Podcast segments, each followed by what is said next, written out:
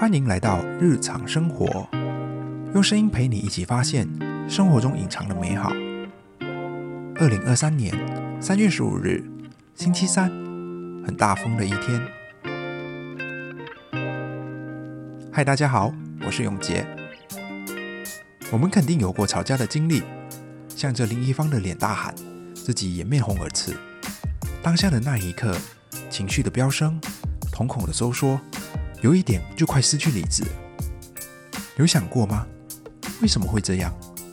为什么会走到这一步呢？其实吵架也是一种沟通，只是我觉得很耗精神和体力。比起不吵架来讲的话，前者是用尽全身的力气在说一句话。然而，信息真的有成功传达到吗？我想你我心底都有个答案，对吧？我最近在查询这助听器，遇见了一位很 nice 的护理师，他很细心地解释不同种类的助听器来自哪个国家、看诊过程的时间、到哪货的时间。我其实很珍惜这么好的一个服务，当然也明白可以说因为我是顾客，但是我会更选择相信和感激，这是另一方愿意给予的耐心和解释。他大可直接说你到诊所来，到时一切可以更明白，但他没有。谈话过程提及，在日常生活中，老人家普遍排斥佩戴助听器的想法。其实这是观念上的误解。佩戴助听器就像近视的人佩戴眼镜一样，如果拖久了，其实是会造成听力下降的更严重。更重要的一点是，在佩戴助听器以前，身为家人的我们，需要给予更多的耐心和沟通，因为老人家会听不清楚，一直要求重复，久而久之。双方都失去了耐性，用喊的，自然的沟通也就越来越少，然后当事人也会变得没有自信，性格会慢慢变得孤僻和烦躁。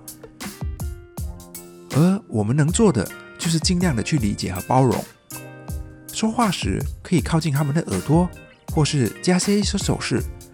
但是如果他们没听清楚的话，也别责怪，给一点时间，透过手势。或许他们可以大概联想我们想表达的事情。说到这，我会深思：沟通的意义在于哪里？说话的人说完了就算，还是把意思成功传达到才是目的？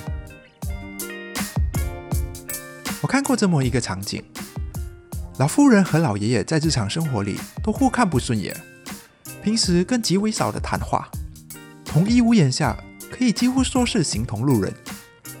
有一天，老爷爷病了，需要动手术，而老妇人呢，全程寸步不离地守在手术房前的门口，生怕老爷爷出来时没看见老妇人而紧张，而自己也可以第一时间知道手术的结果，得以放下心来。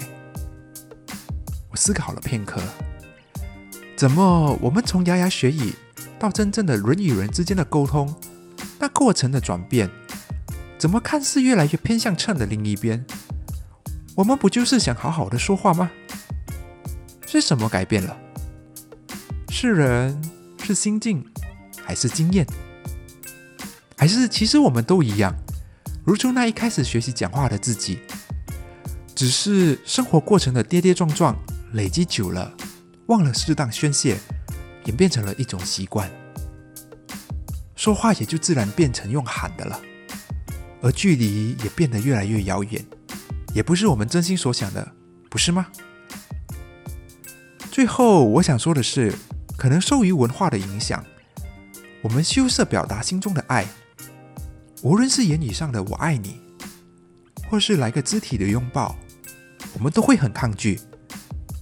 其实我们可以主动踏出那一步，别紧张，先让自己的心也感到舒服。这过程可以耗时很久，长达数十年，但只要在活着的时候，让心得以连接，也就足以。我想，故事里的老爷爷这时候应该是在睡午觉吧，而老奶奶呢，可能在看戏，看到开始嘟咕了，等着盛饭给老爷爷吃。如果你喜欢我们的 Podcast，也欢迎你 follow 这把声音。日常生活，用声音来陪你一起发现生活中隐藏的美好。我们下期见。